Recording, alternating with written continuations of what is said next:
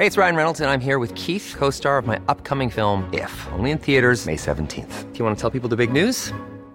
All right, I'll do. Sign up now and you'll get unlimited for $15 a month in six months of Paramount Plus Essential Plan on us. Mintmobile.com slash switch.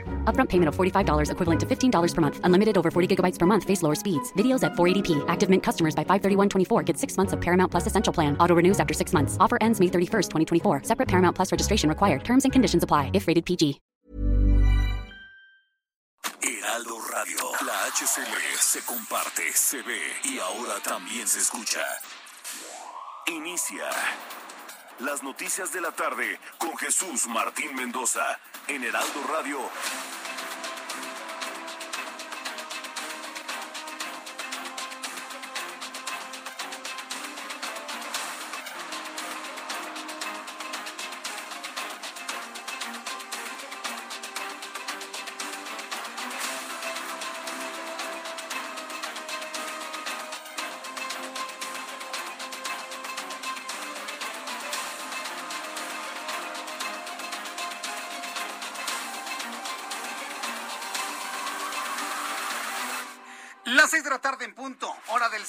La República Mexicana. Bienvenidos, muy buenas tardes. Iniciamos el Heraldo Radio de este viernes 2 de julio. Hoy es viernes 2 de julio del año 2021.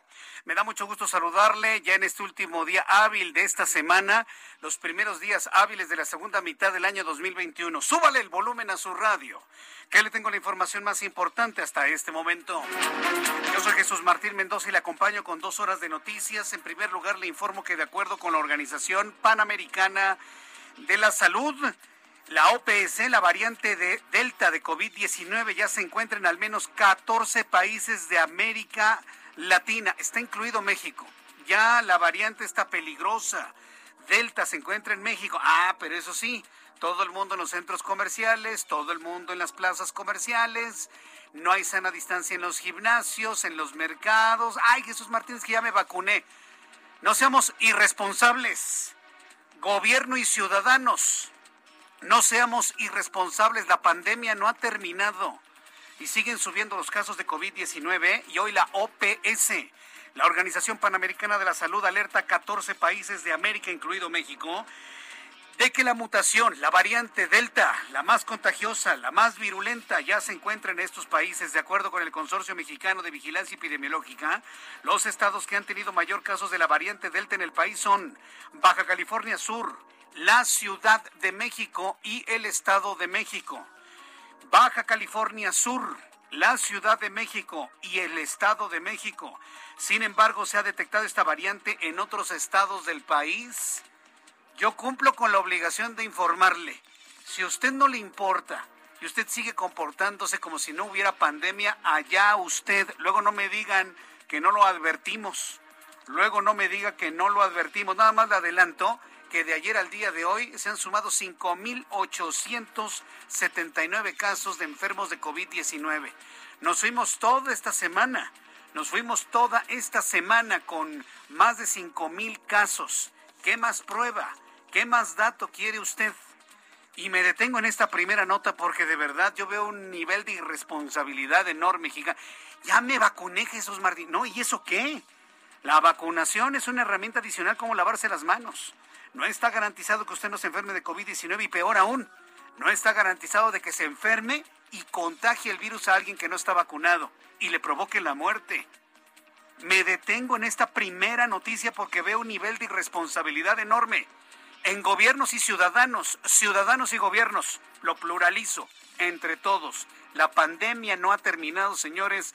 No seamos irresponsables.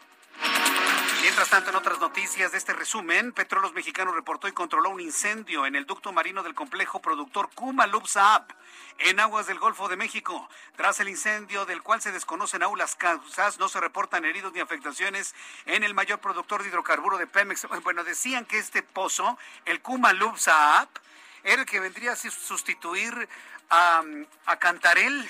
Digo, no tiene los niveles de Cantarel, pero es el...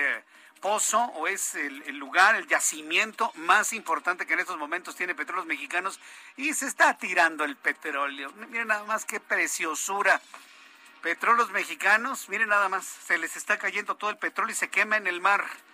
Están ya las eh, organizaciones internacionales ambientalistas con los ojos puestos en México, en la costa de Campeche para saber finalmente cuáles van a ser las afectaciones al mar, al agua, a la tierra, al aire. Bueno, le voy a tener todos los detalles más adelante aquí en el Heraldo Radio. Y le informo que el presidente de este país anunció que el próximo martes sostendrá una reunión para evaluar y analizar el plan para reducir el precio del gas, el cual reconoció se ha incrementado por encima de la inflación. Ya advirtió que en caso de ser necesario se establecerá un precio máximo, lo que dijo, no le va a gustar a los tecnócratas. No, no nos va a gustar, no nos va a gustar, señor que usted esté haciendo subsidios al gas, que tome dinero del erario para pagarle a sus grupos de, de, voto duro, el gas, claro que no nos va a gustar, por supuesto que no. Mejor pregúntenle a los que sí saben qué es lo que se puede hacer, presidente López Obrador. Además dijo que va a revisar la situación del precio de la tortilla. Así lo comentó el día de hoy. En el caso del gas, si es necesario, vamos a establecer un precio máximo. No les va a gustar a los tecnócratas. Pero en el caso de la tortilla hay otros mecanismos que pueden utilizarse. Por ejemplo, abrir la importación para que haya más competencia eh, y que se tenga más eh, maíz, porque desgraciadamente pues no somos autosuficientes en producción de maíz. Somos autosuficientes en producción de maíz blanco, pero no de maíz amarillo. ¿Cómo lo ve al presidente mexicano, mexicano del tercer mundo, del país subdesarrollado que se llama México, queriendo mover los precios internacionales del gas y del maíz? ¿Cómo lo ve? No, pues ya de una vez que nos declare como una isla. La única forma en la que puede controlar los precios el presidente mexicano la única forma es con subsidios. Prácticamente está anunciando que va a pagar el gobierno, va a pagar el gobierno parte del precio del maíz, parte del precio del gas. No hay otra forma de hacerlo.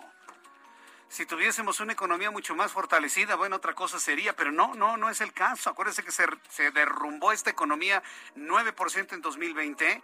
Dicen que vamos a crecer desde el fondo del derrumbe apenas un 6% y no vamos a llegar ni a 3%. Por lo pronto así se observa en los niveles de crecimiento de, los, de la primera mitad de este año 2021. En noticias de COVID-19, en noticias de COVID-19, bájale al número uno, ¿no? Por favor. Ahí está muy bien. En noticias de COVID-19, quiero informarle que el gobernador del Estado de México, Alfredo del Mazo, anunció que la entidad mexiquense seguirá dos semanas más en el semáforo verde y destacó que todos los adultos mayores de 60 años ya están vacunados en su totalidad, mientras que de los de 50 a 59 años ya cuentan con al menos la primera dosis, lo que se suma a la apertura de la mayoría de las actividades. Esto fue lo que dijo Alfredo del Mazo, gobernador mexiquense. En el Estado de México llevamos cuatro semanas en semáforo verde y así seguiremos durante las próximas dos semanas, con la gran mayoría de las actividades ya regresando y avanzando mucho en la vacunación. Todos los adultos mayores de 60 años ya tienen sus dos dosis de la vacuna. Todos los adultos mayores de 50 años tienen cuando menos la primera dosis de la vacuna. Y en 103 municipios ya hemos aplicado la primera dosis para adultos mayores de 40 años. ¿Cómo se ha sentido usted con la vacuna? Hoy quiero abrir este debate. Las personas que se han vacunado, ¿cómo se han sentido? A las horas y a los siguientes tres días, en las siguientes 72 horas de haber recibido la vacuna. Yo le invito para que a través de mi cuenta de YouTube, en el canal Jesús Martín MX, me comparta cómo se ha sentido, cómo se ha sentido usted luego de la vacunación. Yo le invito para que me lo comparta. Yo he conocido a muchas personas que se han sentido mal, mal, mal, muy mal. Así como he conocido a personas que prácticamente como si les hubieran inyectado nada. Entonces, bueno, pues yo les invito a que empecemos esta conversación, este intercambio de ideas sobre cómo se ha sentido usted con la vacunación contra el COVID-19. Mientras tanto, la titular de la Secretaría de Salud de la Ciudad de México, Olivia López Arellano, anunció que la próxima semana comenzará la vacunación de personas de 30 a 39 años en Coajimalpa, Magdalena Contreras Milpalta, Cuauhtémoc, Xochimilco, mientras que se aplicarán otras 419.099 dosis a adultos de 50 a 59 años en las alcaldías Gustavo Madero, Coajimalpa, Milpalta, Magdalena Contreras e Iztapalapa. Esto fue lo que dijo la responsable de Protección Civil en esta ciudad de entre el martes 6 y el sábado 10 de julio estaremos aplicando 419.099 dosis a adultos de 50 a 59 residentes en Gustavo Amadero, Coajimalpa, Milpalta, Magdalena Contreras, Iztapalapa. Con primera dosis, 342.562 adultos de 40 a 49 años, Benito Juárez, Venustiano Carranza y Gustavo Amadero. Y con primeras dosis a 282.649 adultos de 30 a 39 años de Coajimalpa, Magdalena Contreras, Milpalta, Cuauhtémoc y Xochimilco. Yo tengo una gran duda, los que no nos hemos vacunado, ¿a dónde van a parar esas dosis? Yo tengo esa gran duda. ¿Existimos mexicanos que hemos decidido no vacunarnos? Eh, porque es una decisión completamente libre, ¿eh? sobre todo por nuestro estado de salud. Hay mexicanos que hemos decidido libremente no vacunarnos. Yo me pregunto, ¿dónde están esas dosis? ¿Dónde se quedan? porque tendrían que estar inventariadas, sobre todo si yo me registré en mi vacuna.salud.gov.mx, tiene que estar asignada una, eh, dos aplicaciones para este servidor. Me pregunto, ¿dónde están? ¿Dónde se van a quedar guardadas? ¿O alguien se las va a quedar? Son preguntas que todavía no tienen una contestación. Entonces es importante, ¿eh? es importante que podamos también advertir qué es lo que está ocurriendo con las vacunas no aplicadas. Llueve con intensidad en el Valle de México. Más que con intensidad, es una lluvia pertinaz, que es completamente distinto. ¿eh? Lluvia pertinaz en la capital del país eh, debido a la onda tropical número 6 y onda tropical número 7. En unos instantes más, en nuestra sección meteorológica le voy a informar qué es lo que está ocurriendo en el centro del país. Mientras tanto, en la Bolsa Mexicana de Valores, le informo que retrocedió al cierre de este viernes luego de que el Departamento del Trabajo de los Estados Unidos diera a conocer que si bien en junio fueron creados 850 mil puestos laborales por encima del dato previo de las proyecciones de los analistas, la tasa de desempleo sigue en 5.9%. Aún así, aún así se tiene todos estos datos, aun cuando los datos allá en Estados Unidos, ¿eh? No vaya a creer que le estoy hablando de datos de nuestro país, absolutamente para nada. También le informo, ya hablando de noticias de los Estados Unidos, saludos a nuestros amigos que nos siguen en diversas emisoras en la Unión Americana. La alerta por la ola de calor en los Estados Unidos se extendió a los estados de Idaho y Montana, además de algunas partes del estado de Washington, el estado de Washington que está en la costa del Pacífico estadounidense y de Oregón. Hasta el momento se reportan más de 75 muertes, en su mayoría personas de la tercera Gran parte de estos fallecidos se han concentrado en Oregón, donde la muerte de 63 personas eh, fue eh, debido a las altas temperaturas, especialmente en el condado de Multnomah, donde se encuentra la ciudad de Portland. Son las 6 de la tarde con 12 minutos. Vamos a revisar la información de nuestros compañeros corresponsales, información y noticias de otras entidades de la República Mexicana. Guillermo Office, eh, desde Campeche, nos informa. Adelante, Guillermo. ¿Qué tal? Buenas tardes, Jesús. Eh, se incendió esta madrugada, la madrugada de este viernes, un gasoducto cercano a la plataforma Q Charlie, esto a 150 kilómetros de Ciudad del Carmen, es decir, sobre el Golfo de México. Petróleos Mexicanos ha informado que no se registran hasta el momento eh, víctimas de este incendio. Se trató de un gasoducto submarino de 12 pulgadas y la presencia de fuego en el mar a pocos metros de la plataforma satélite, satélite Q Charlie, localizada en la sonda de Campeche, perteneciente al activo de producción Kuma Sat, adscrito a la subdirección de producción de región marina noreste de Pemex. Hasta el momento, como te decía, no hay eh, registrados alguna persona eh, pues que haya resultado con alguna herida debido a este a este incendio. Sin embargo, eh, Petróleos Mexicanos ha informado que ya ha iniciado una investigación para determinar las causas de esta de este incendio. Es la información que tenemos hasta el momento. Correcto, muchas gracias por esta información, Guillermo. Seguiremos informando, Jesús. hasta luego. Seguiremos informando con nuestro corresponsal en el estado de Campeche. Estamos muy atentos precisamente de esta situación que no ha todavía dado a conocer con toda claridad Petróleos Mexicanos las causas de esta situación, del incendio de, este, de esta plataforma petrolera. Entro en contacto con José Alemán, él es nuestro corresponsal en San Luis Potosí. Han confirmado siete nuevos contagios de COVID-19 en escuelas. ¿Qué, ganas de exponer a los niños a los contagios. Vaya idea. Adelante, José Alemán. Gracias, Jesús Martín. Muy buenas tardes. Efectivamente, en San Luis Potosí hoy se dio a conocer que seis alumnos y un profesor han sido contagiados al SARS-CoV-2, por lo que en el transcurso de un mes desde que se reanudaron las clases presenciales, ya son 11 los contagios en planteles potosinos, dos profesores y nueve alumnos. El anuncio lo hizo el secretario de Educación Estatal Juan Ramírez Díaz, quien detalló que de los siete nuevos contagios se trata de un profesor de una escuela primaria en el municipio de Ciudad Fernández en la zona media y de seis estudiantes de colegios particulares de la capital potosina. Sin embargo, aclaró que los 11 casos acumulados a la, de contagios a la COVID han sido detectados fuera de las escuelas.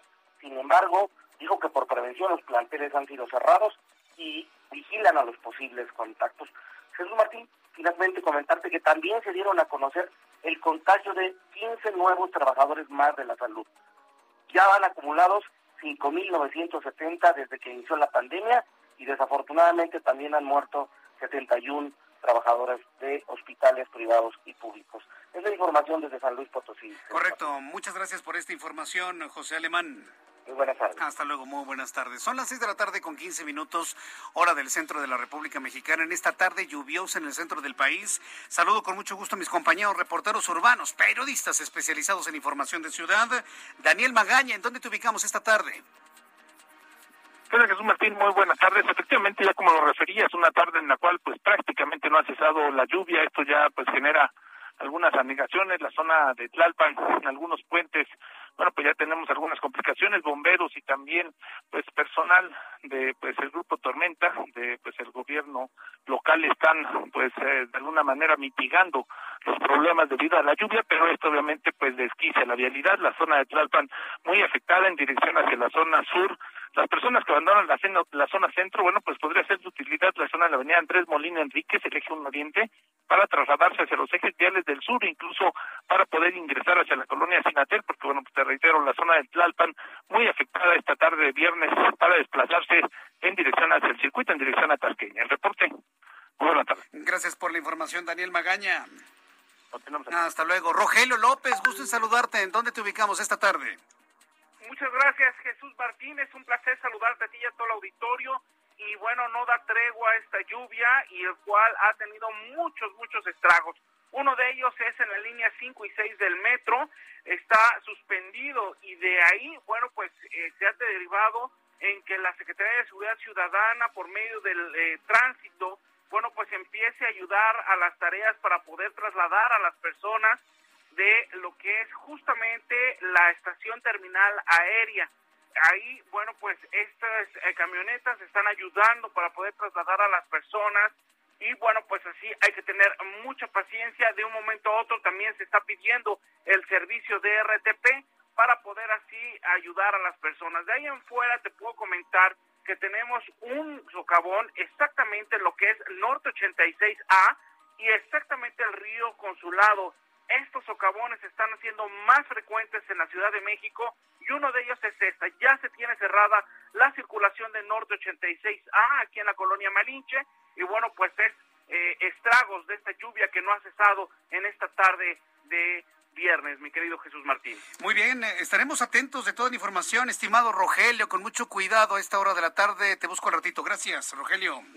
Muy buenas tardes. Muy buenas tardes. Eh, vamos con Israel Lorenzana, siempre muy atento de lo que ocurre en este gran valle de México. Israel, ¿dónde te ubicamos? Jesús Martín, muchísimas gracias. Un gusto saludarte esta tarde. Una tarde de viernes pasada por agua. Fíjate que no ha dejado de llover estas últimas horas y bueno, pues esto ya ha generado un verdadero caos en materia vehicular. Realidades importantes aquí en la alcaldía Cuauhtémoc, Venustiano Carranza y por supuesto también en la Gustavo Madero están prácticamente colapsadas. Me refiero a la avenida de los insurgentes. Estoy exactamente, Jesús Martín, a la altura del poniente 112, donde la circulación con dirección a Indios Verdes, a esta hora, hora pico, una tarde de viernes, está totalmente detenida a consecuencia de la inundación que está en este bajo puente, Jesús Martín. Los vehículos tienen que pasar prácticamente a vuelta de rueda. El servicio del sistema de transporte colectivo Metrobús está funcionando. La línea 1 que corre de Indios Verdes al Caminero está funcionando, pero a cuenta gota. Tenemos elementos de la Secretaría de Seguridad Ciudadana, gente de Protección Civil, Jesús Martín, quienes están intentando destapar las coladeras para que pueda bajar el nivel del agua y pueda fluir la circulación que está totalmente detenida. Tenemos reportes que esta larga fila de vehículos, Jesús Martín, que es pasando la zona de la raza, ya llega prácticamente hasta el eje 1 norte en su tramo Buenavista. Así que bueno, pues las alternativas esta tarde para nuestros amigos automovilistas es utilizar la calzada de Guadalupe la avenida Ingeniero Eduardo Molina, Congreso de la Unión, Ferrocarril Hidalgo y también, aunque distante, Gran Canal puede ser una buena opción para quien viene procedentes del centro histórico y con dirección hacia la alcaldía Gustavo Madero, hacia la zona de Indios Verdes, hacia la zona de Martín Carriera. Continúa lloviendo fuerte en toda esta zona y se prevé que esto siga durante estas últimas horas de viernes, Jesús Martín.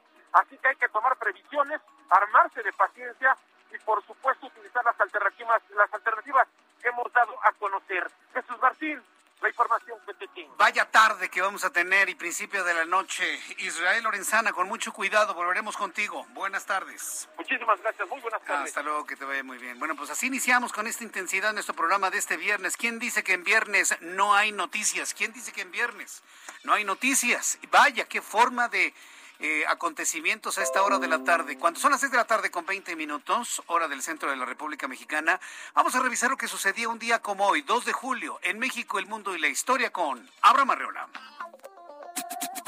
Amigos, esto es un día como hoy en la historia 2 de julio. 1520 ocurre la masacre de Calacoaya. Los ejércitos invasores de Hernán Cortés atacan por sorpresa al pueblo mexica, siendo esta la segunda acción militar de Cortés en su campaña por la conquista de México. Esto es resultado de la noche triste. Ándale, por andar de llevados, mira, se enojó Hernán Cortés y que regresa.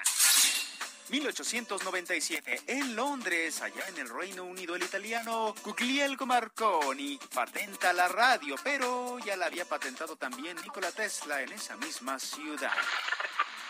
1947, en un rancho de Roswell, Nuevo México, se estrella un globo aerostático, lo que se conocería como el caso Roswell. 1964, en Washington, D.C., el presidente Lyndon B. Johnson firma un decreto que termina con el apartheid estadounidense. Hoy, el viernes, hoy, el viernes, hoy. Y en el año 2000, en México, Vicente Fox se convierte en el primer candidato de oposición en derrotar al Partido Revolucionario Institucional en una elección presidencial. Además, hoy es el día del ovni. Y nadie, nadie hace nada. Amigos, esto fue un día como hoy, hoy, hoy, en la historia, chiquillos y chiquillas. Muchas gracias y gracias. Nos vemos en la próxima semanita. Se me cuidan, se me bañan. Adiós, adiós, hoy.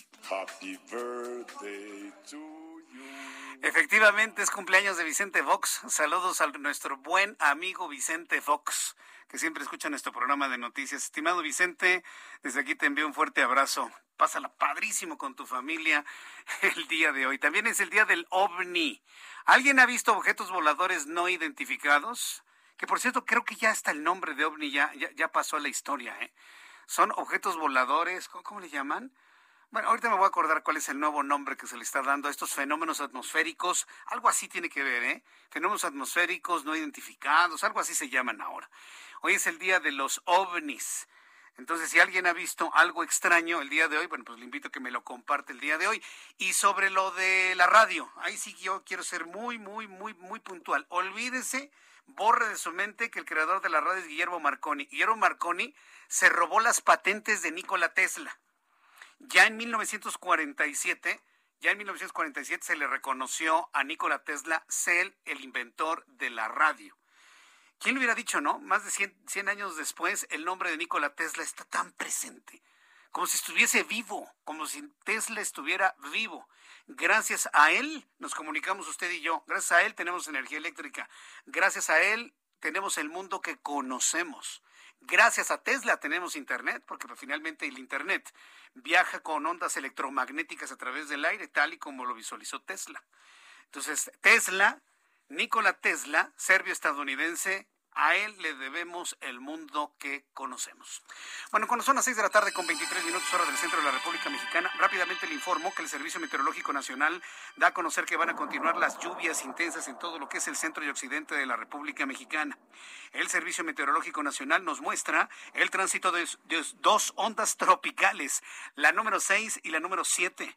El meteorológico informa también de canales de baja presión, lluvias puntuales intensas en el centro, occidente y sur de la República Mexicana debido a estos fenómenos. Con ello, le doy a conocer el pronóstico de las siguientes ciudades. Estará lloviendo prácticamente todo el centro del país En Acapulco, Guerrero, 28 grados en este momento, la temperatura 24, máxima 30 para el día de mañana. Amigos de Guadalajara, Jalisco, 23 en este momento, también llueve, mínima 16, máxima 26. En Monterrey, mínima 21, máxima 33. Y aquí en la capital de la República, muy nublado y con lluvia, 16 grados en este momento, la mínima 11 para amanecer mañana, la máxima 21 grados Celsius. Vamos a ir a los anuncios y al regreso le tengo los detalles de toda la información en esta tarde, lo que sucedió en este yacimiento petrolero. Y le invito para que me escriba a través de mi cuenta de Twitter, arroba Jesús Martín MX, y a través de mi canal de YouTube, Jesús Martín MX. Escuchas a Jesús Martín Mendoza con las noticias de la tarde por Heraldo Radio, una estación de Heraldo Media Group. Heraldo Radio, la HCL se comparte, se ve y ahora también se escucha.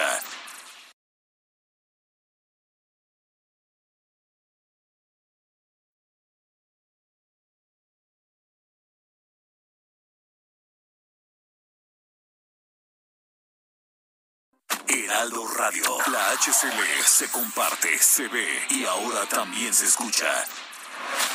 Escucha las noticias de la tarde con Jesús Martín Mendoza. Regresamos.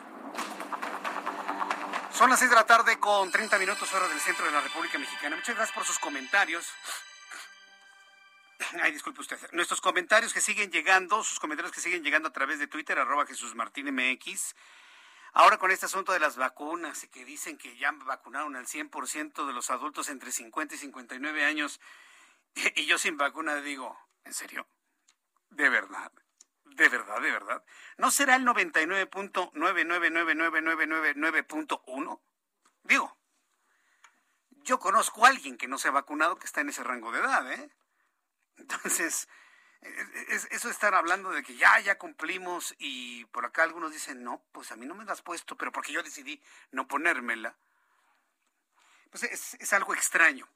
Y bueno, pues me he encontrado con muchos, muchas personas que me dicen sentirse muy mal con la vacuna. Digo, son los efectos secundarios, nos han dicho, hay personas que se sienten muy bien y hay personas que se sienten más o menos bien.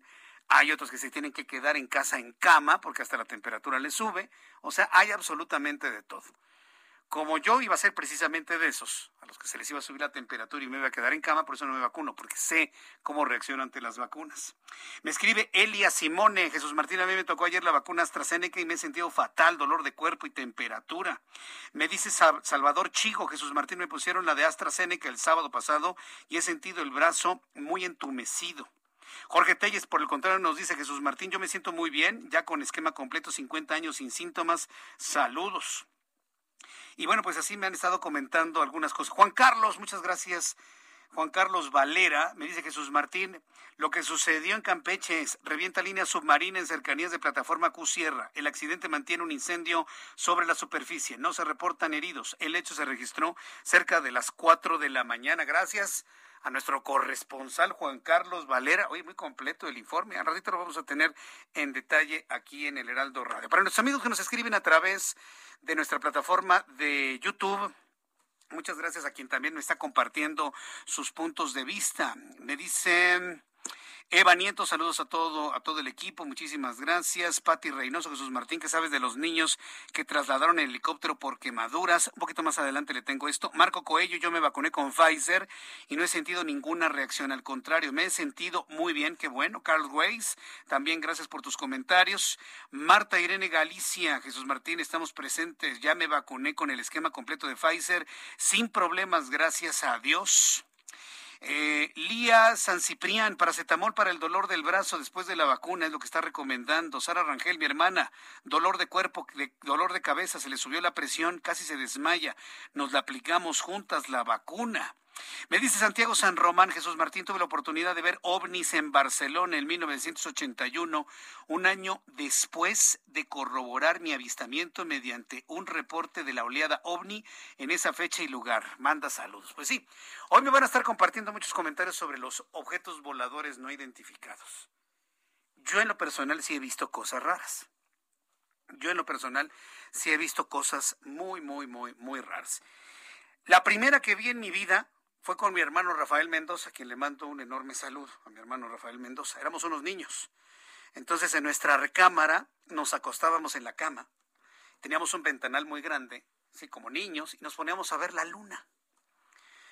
En ese entonces, pues nuestra vista de niños era perfecta, ¿no? Y empezábamos a ver puntitos luminosos que salían de la luna y entraban, como que se iban por la parte de atrás. Yo eso lo he visto personalmente.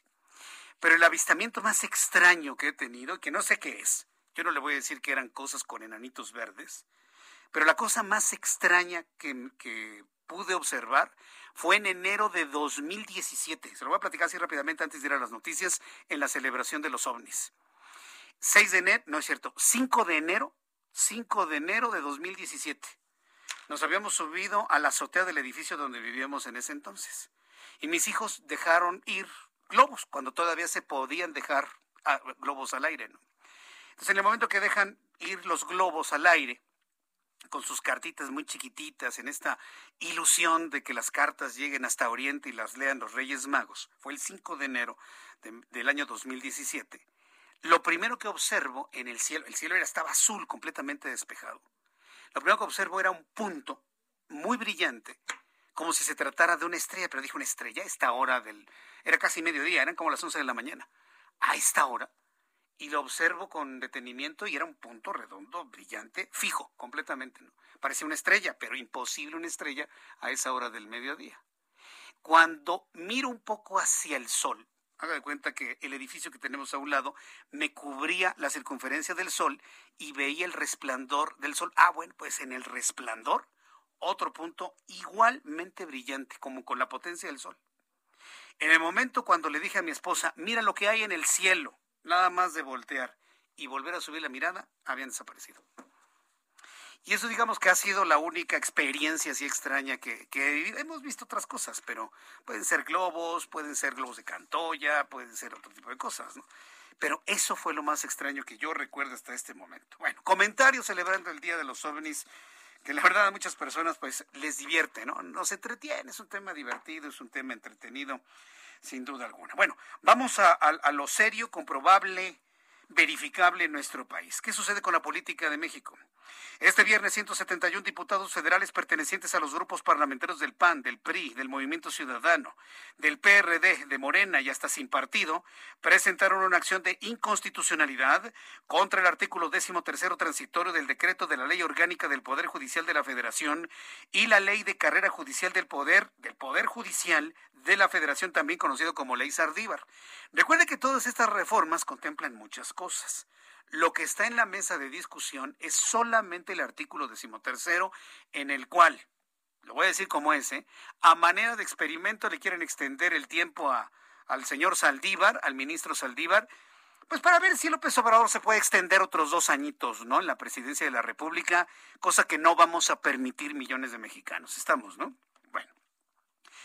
En un comunicado, los legisladores informaron que este recurso se presentó ante la Suprema Corte de Justicia de la Nación porque fueron violados los derechos de acceso a la justicia en su vertiente de independencia judicial, tutela judicial efectiva, el derecho a ser juzgado por tribunal independiente e imparcial, la división de poderes, la irretroactividad de las leyes y el principio de seguridad jurídica. Además, solicitan que la demanda sea resuelta por el Pleno de la Suprema Corte de Justicia de la Nación, considerando que se trata de una norma de carácter general y abstracta y que además afecta directamente a todos los integrantes del Pleno. Mire, yo le leí las cosas como son. Pero este tipo de redacción, este tipo de discurso, no lo entiende una sociedad que apenas tiene el primero de secundaria. ¿eh? Nada más les quiero decir eso, señores. Déjense de hacerse los eruditos. Déjense de hacerse los eruditos y cuando le informen algo al público, háganlo mucho más sencillo. Porque le puedo asegurar que el 95% de la gente que escuchó lo que le acabo de leer no lo entendió. Entonces, Nada más quedémonos eh, con la idea de que ya se presentaron por parte de los partidos políticos la acción de inconstitucionalidad en contra del artículo 13 que le extiende el periodo al ministro Arturo Saldívar.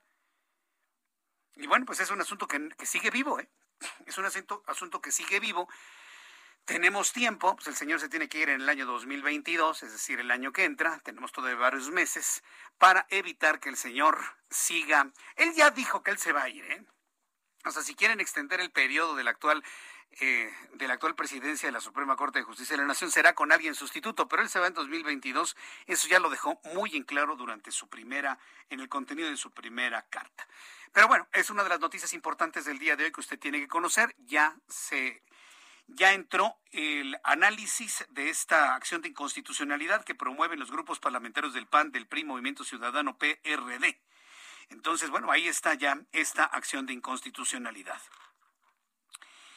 Eh, cuando son las seis de la tarde con 39 minutos hora del centro de la República Mexicana, bueno, pues vamos con más información sobre las variantes de la enfermedad COVID-19 en el país, sobre todo la, variante Delta, sí, sobre todo la variante Delta. Vamos a presentarle esta información porque yo creo que tenemos que ser muy, muy puntuales y muy cuidadosos sobre esto. La variante Delta, sí, porque mire, yo creo que me parece mucho más importante que hablemos del COVID-19 que lo que, ocurrió hace 24 horas allá en el Palacio, en, el Auditorio Nacional. Entonces yo creo que eso lo, pasamos, ¿no? Yo creo que ya, ese, showcito. Mejor hablemos de lo que sucede con la, eh, la enfermedad COVID-19 y el virus en su mutación Delta. No le estoy hablando de la Delta Plus. Lo grave de todo esto, sí, lo grave de todo esto es que parece que ya esta variante se encuentra en México, en algunos estados, concretamente Baja California Sur, Ciudad de México y en el Estado de México. Las organizaciones de la salud, como la Organización Mundial de la Salud y la Organización Panamericana de la Salud, tienen una clasificación para las variantes COVID-19 como variantes de interés o variantes de preocupación. Eh, eh, ¿En dónde radica la preocupación de esta variante del COVID-19? En la velocidad de contagio, que se necesita una menor carga viral para desarrollar síntomas. Pero hasta este momento no se ha podido establecer una mayor letalidad, eso sí se lo tengo que decir. Está confirmada una mayor velocidad de contagio, mas no una mayor letalidad hasta ahora, porque apenas se está identificando esta variante. El caso es que ha sido clasificada de interés o variantes de preocupación. Una de ellas es la identificada en la India, ahora mejor conocida como variante Delta, la cual ha demostrado tiene mayor probabilidad de aumentar contagios. Nada más se habla de contagios, no se está hablando de, de mortalidad como tal. De acuerdo con la Organización Panamericana de la Salud, la variante Delta ya se encuentra en al menos 14 países de América, entre ellos México, en donde según el organismo se ha identificado en al menos tres estados del país. Ya se los había comentado, Baja California Sur, Ciudad de México y Estado de México. Está en otros estados, se ha detectado en Durango, se ha detectado en, en Quintana Roo, algún caso por ahí en Morelos, pero en donde es significativa su presencia es Baja California Sur, Estado de México y Ciudad de México. De acuerdo con el Consorcio Mexicano de Vigilancia Epidemiológica, los estados que han tenido mayores casos de la variante Delta son, como le digo, Baja California Sur, Ciudad de México, Estado de México. Sin embargo, se ha detectado esta variante en otros estados. El secretario de Salud de Baja California Sur, Víctor George Flores, informó que el estado realiza más tamizajes para encontrar casos de variante Delta y Gamma de COVID-19. El funcionario dijo que al realizar los tamizajes se han encontrado 23 casos de la variante Delta, de los cuales 19 están en Los Cabos, dos en La Paz y otros sin residencia en el estado. Simplemente hay 19 casos de COVID Delta, por, así llamarlo, de COVID Delta en, este destino turístico de Los Cabos. Vamos a estar muy atentos precisamente en, en el municipio. ¿eh? Aunque no se ha establecido bien en qué punto turístico está, porque acuérdense que el municipio de Los Cabos, pues tiene al menos tres cabos, Cabo Pulmo, San José del Cabo y Cabo San Lucas. En el municipio, que es muy grande, el de Los Cabos, se han encontrado estos 19 casos. Nos vamos a estar, vamos a estar muy atentos del desarrollo de esta variante. Y yo sí quiero decirle, de verdad, con, con, toda, con todo cariño, ¿eh? yo ya no lo escucho en mis colegas, me parece que es una pena pero tenemos que seguir utilizando el cubrebocas. La pandemia no ha terminado. Sí, ya sé que usted ya se vacunó, pero eso no significa que no se contagie. Es más, le voy a decir cuál es lo gravísimo. Usted con vacuna, una o dos vacunas, no importa, con vacuna se puede contagiar de COVID. Darle los síntomas así, ligeritos. Pero puede usted contagiar ese virus a quien no esté vacunado. Y esa persona que no esté vacunado podría morir en casi un 10%. ¿Quiere ser usted el responsable de la muerte de uno de los suyos? Porque pensando que con la vacuna ya se cuide, ya puede ir a donde se le pegue la gana. Digo, usted puede ir a donde quiera, por supuesto. Pero tiene usted la responsabilidad social, la responsabilidad moral de cuidarse. La vacuna no es una patente de corso. La vacuna es una medida adicional al cubrebocas, a lavarse las manos, a la sana distancia, al estornudo de etiqueta, al evitar lugares concurridos, al mantenerse en casa. Vacunas, vacunarse es una medida adicional, ni más ni menos. Y si mis colegas aquí y en otros lados no se lo han explicado, pues yo se les explico. Y ayúdeme a transmitir esta, esta información. La vacuna no es una garantía de que ya la, ya la libró. Es un, así se vacuna en Estados Unidos y llegue con sus vecinos. ¿De dónde vienes? Ah, es que me fui a California a vacunar. Y de paso nos fuimos a Disneylandia. Dejemos de ser tan, tan pesados en México. Así se haya vacunado en Marte, si usted tiene esa vacuna, no lo exime de tener, ser portador del virus, compréndalo. Usted se va a Estados Unidos, se vacuna aquí en México o donde sea, le ponen la vacuna. Usted tiene la posibilidad de transmitir ese virus, si le llega a usted, a alguien que no esté contagiado de su familia. Entonces, por favor, no se confíe. ¿Vacunado está? ¿Vacunadito está? Bueno, vacunadito está. Use cubrebocas, así como yo me lo pongo, mire. Aquí en el Heraldo aquí en el Heraldo Media Group seguimos con nuestra campaña, campaña porque si sirve yo me lo pongo. Porque si sirve yo me lo pongo. Y estamos en una campaña como si estuviésemos el año pasado.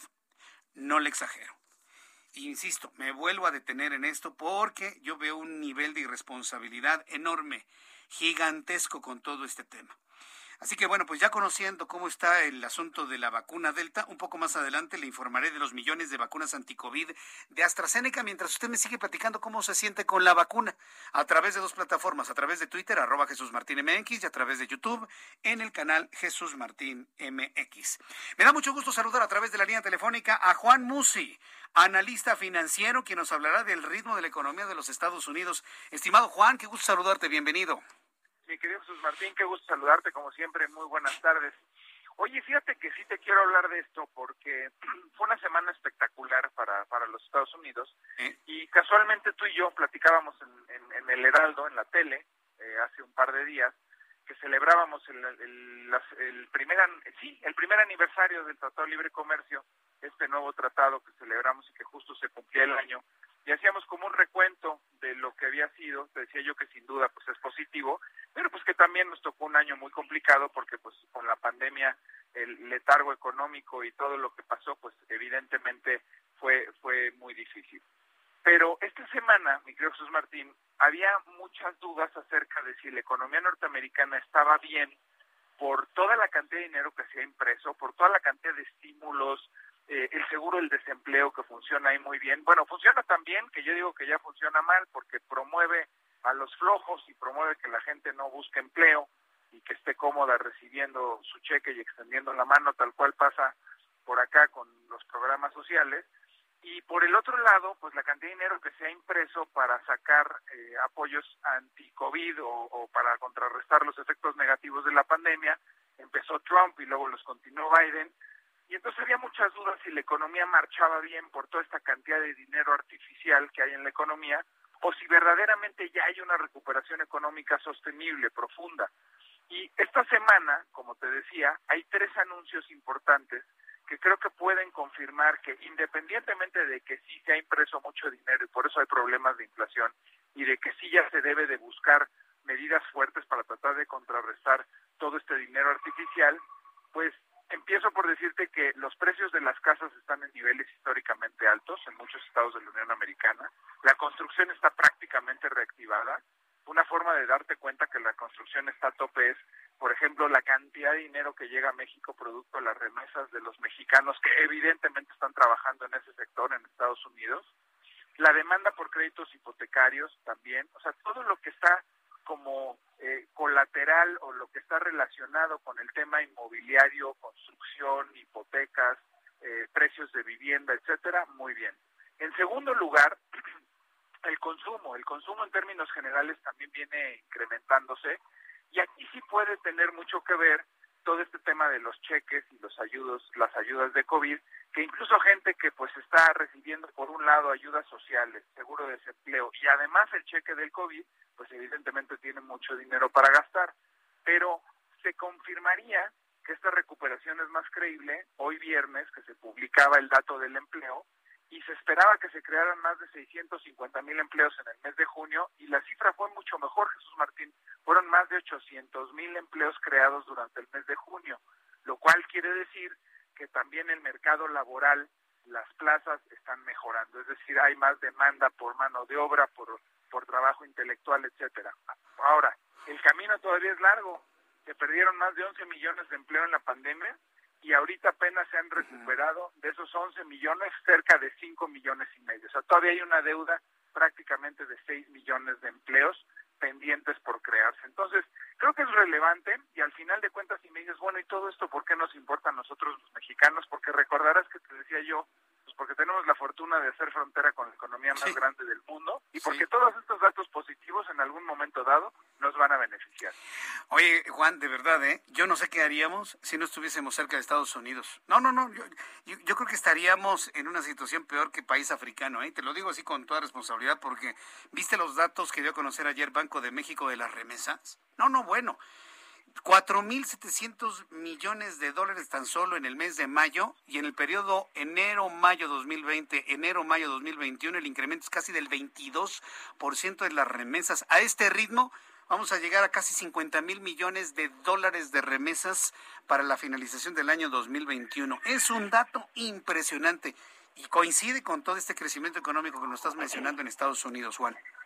Es impresionante. Y yo me acuerdo cuando empezaba a colaborar contigo, ya hace algunos años, mi querido Jesús Martín, que los ingresos por dólares en México eran mucho más importantes por las ventas de petróleo, en primer lugar, por la inversión extranjera directa, es decir, la inversión que llegaba a quedarse en México para abrir plantas, negocios, etcétera, y en tercer lugar, algo lejano, las remesas. Hoy las remesas son el doble y casi 2.5 veces más de lo que vendemos de petróleo y es el doble y también casi 2.5 veces más de la inversión extranjera directa. Es impresionante. Vamos a captar este año, yo estimo que cerca de 50 mil millones de dólares por concepto de remesas. No se me hace un dato como muchos, incluidos este, muchos que conocemos que presumen este dato, porque esto habla de la falta de oportunidad en el país y de la labor heroica que hace esta gente de irse con una mano adelante y una atrás a Estados Unidos, pero es impresionante la cifra y sin duda generan un equilibrio en el tipo de cambio, porque es un ingreso impresionante, Jesús Martín. Sí, no, es, es, un dato que a mí me sorprende mucho, sobre todo porque cada dólar extra que llega de los Estados Unidos es una oportunidad menos en México. Por eso te decía, imagínate este país sin la frontera con los Estados Unidos, estaríamos tronándonos los dedos, como dicen las abuelitas, Juan.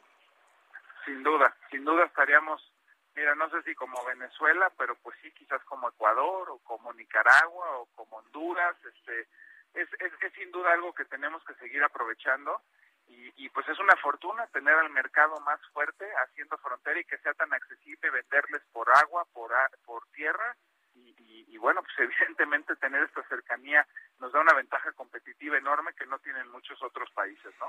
Como tendrán la fortuna quienes están cerca de China también de desarrollarse y crecer, hay que saberlo aprovechar, evidentemente, ¿no? Pero pues esto es una eh, situación de, de, tener la buena fortuna geográfica estar situados eh, abajo de la economía más poderosa del mundo.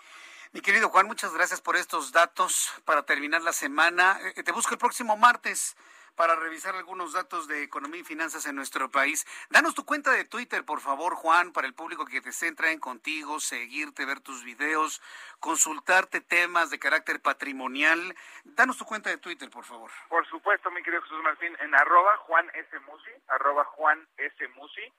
Y bueno, pues como ya comentas, con la intención además de poderlos ayudar a tratar de resolver dudas de carácter económico financiero, arroba Juan S. Musi.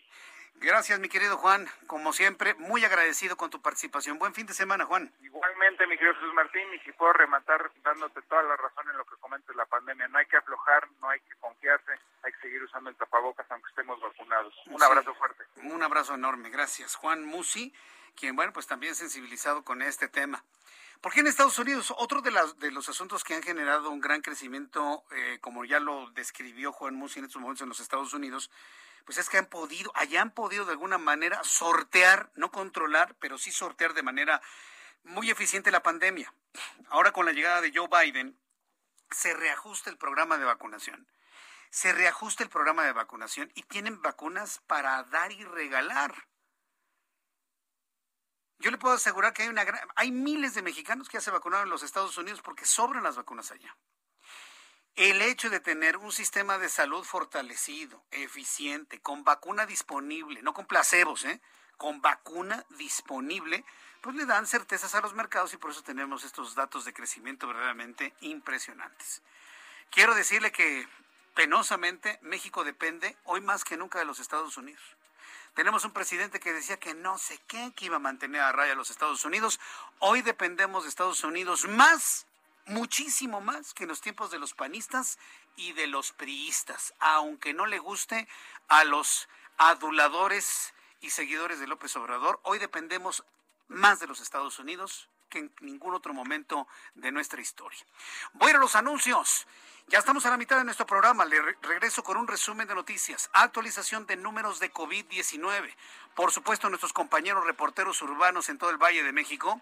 Le invito para que me escriba a través de Twitter, arroba Jesús Martín y a través de nuestro canal de YouTube. Tenemos un chat en vivo en el canal Jesús Martín MX.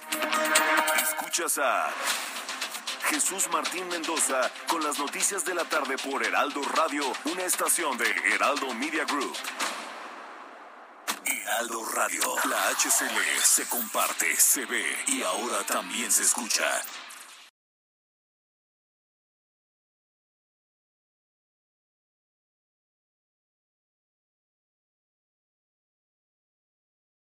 Heraldo Radio 98.5 FM, una estación de Heraldo Media Group, transmitiendo desde Avenida Insurgente Sur 1271, Torre Carrachi, con 100.000 watts de potencia radiada.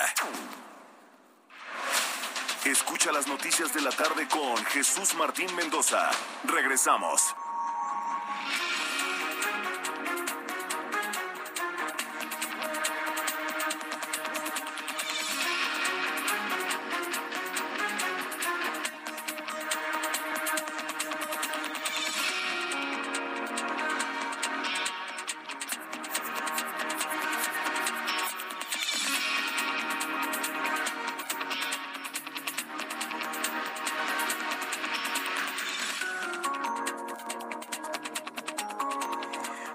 Son las 7 en punto, las 19 horas en punto, hora del centro de la República Mexicana, le presento un resumen con las noticias más importantes aquí en el Heraldo Radio. En primer lugar, le informo que el ex gobernador de Oaxaca y líder de la disidencia priista, Ulises Ruiz, pidió una comisión de notables que resuelva el conflicto dentro del PRI, poniendo por delante la salida de Alejandro Moreno digo que tiene disposición para terminar el bloqueo en la sede nacional del PRI, que lleva cuatro días, pero que debe llamarse una Asamblea Nacional, que designe una dirigencia interna y llame a nuevas elecciones para dirigente nacional y secretario general del partido. Tras la negativa del presidente de este país para recibir en Palacio Nacional al gobernador de Michoacán, Silvana Aureoles, este gobernador michoacano anunció que entregará el lunes a la Suprema Corte de Justicia de la Nación las pruebas que demuestran la injerencia del crimen organizado en las pasadas elecciones en la entidad Purépecha para apoyar a los candidatos de Morena. Se informó también que la Suprema Corte de Justicia de la Nación notificó al Instituto Nacional Electoral que deberá organizar la consulta popular para el juicio de los expresidentes con recursos que forman parte del ejercicio fiscal 2021 y que originariamente estaban destinados a otras tareas del propio órgano electoral. Elementos de la Guardia Nacional detuvieron a un hombre en Chilpancingo Guerrero estaba en posesión de dos millones cuarenta y nueve mil pesos, de los cuales no acreditó su legal procedencia. A través de redes sociales, la corporación indicó que el dinero en efectivo se encontraba dentro de varios paquetes de toallas húmedas de una mochila. El gobernador de Jalisco, Enrique Alfaro, anunció este viernes que su administración está alcanzando acuerdos con asociaciones civiles y padres de familia para garantizar el abasto de medicamentos para los niños con cáncer de la entidad, para lo que se destinará una reserva presupuestal, así como la creación de un registro estatal de estos menores. Esto fue lo que dijo Enrique Alfaro. Hemos acordado primero un registro completo, el primero del país, yo creo que va a existir, hasta donde entiendo no hay otro de esta naturaleza, el primer registro del país de los niños y niñas con cáncer para poder entender eh, el tipo de problema que tienen, cómo fueron diagnosticados, qué tipo de tratamiento necesitan. El punto de partida es tener una base de datos confiables sobre la cual construir el diagnóstico. A partir de eso vamos a revisar también cómo está nuestra infraestructura física y nuestro equipamiento para tratar eh, el cáncer. Vamos a hacer también, por supuesto, una reserva presupuestal. Lo que se requiera de recursos para atender a los niños con cáncer de Jalisco se va a programar en el presupuesto del Estado. Thank you. Esto fue lo que dijo Enrique Alfaro, el gobernador de Jalisco. Mientras tanto, el presidente de los Estados Unidos, Joe Biden, subrayó la necesidad de aprobar una reforma migratoria, cuyo proyecto está estancado en el Congreso para que la Unión Americana pueda reforzar su economía y gane la competición global con países como China. La Fiscalía General de Brasil solicitó este viernes al Tribunal Supremo iniciar una investigación contra el presidente Jair Bolsonaro para esclarecer si incurrió en actos de corrupción en la compra de vacunas contra COVID-19, cuyo proceso se realizó a través de un intermediario y una empresa en Singapur. Estas son las noticias en resumen. Le invito para que siga con nosotros. Le saluda Jesús Martín Mendoza.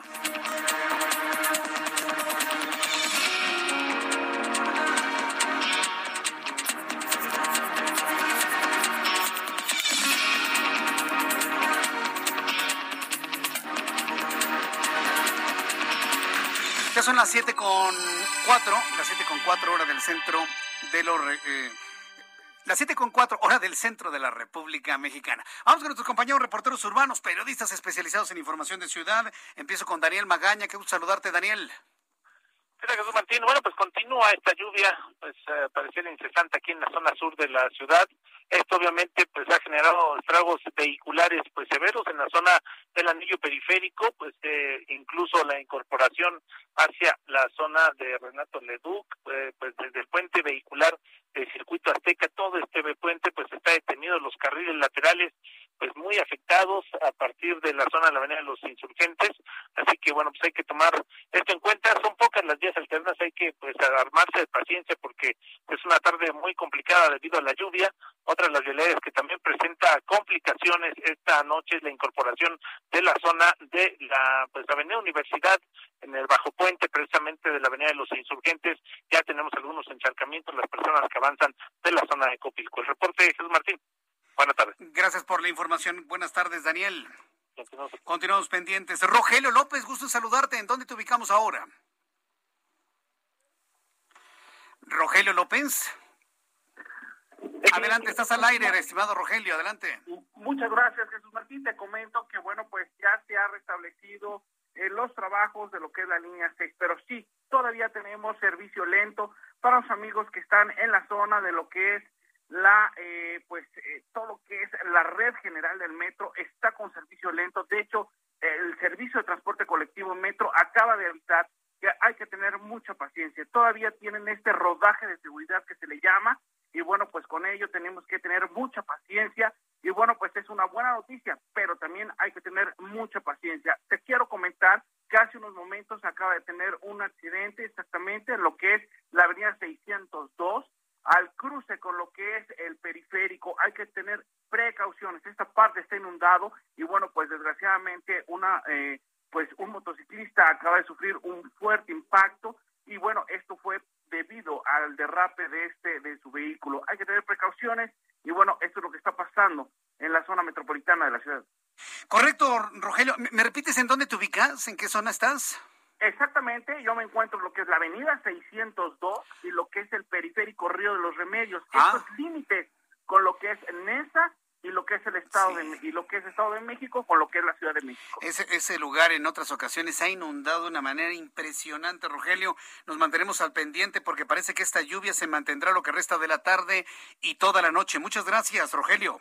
Continuamos pendientes. Continuamos pendientes con nuestros compañeros reporteros. Ya platiqué con Daniel Magaña, ya conversé con Rogelio López. En unos instantes voy a tener a más de nuestros compañeros reporteros urbanos. Quiero pedirle, por favor, que mantenga eh, prudencia en algunos puntos de la Ciudad de México, sobre todo si usted, usted que nos escucha en otras partes del país, yo sé que los sistemas eh, de onda tropical número 6 y número 7, sobre todo en la costa del Pacífico, estarán provocando algún tipo de de inundaciones. Vamos a estar muy atentos de ellos, pero aquí en la Ciudad de México no es la excepción. Vamos con mi compañero Gerardo Galicia. ¿En dónde te ubicas, Gerardo? Adelante.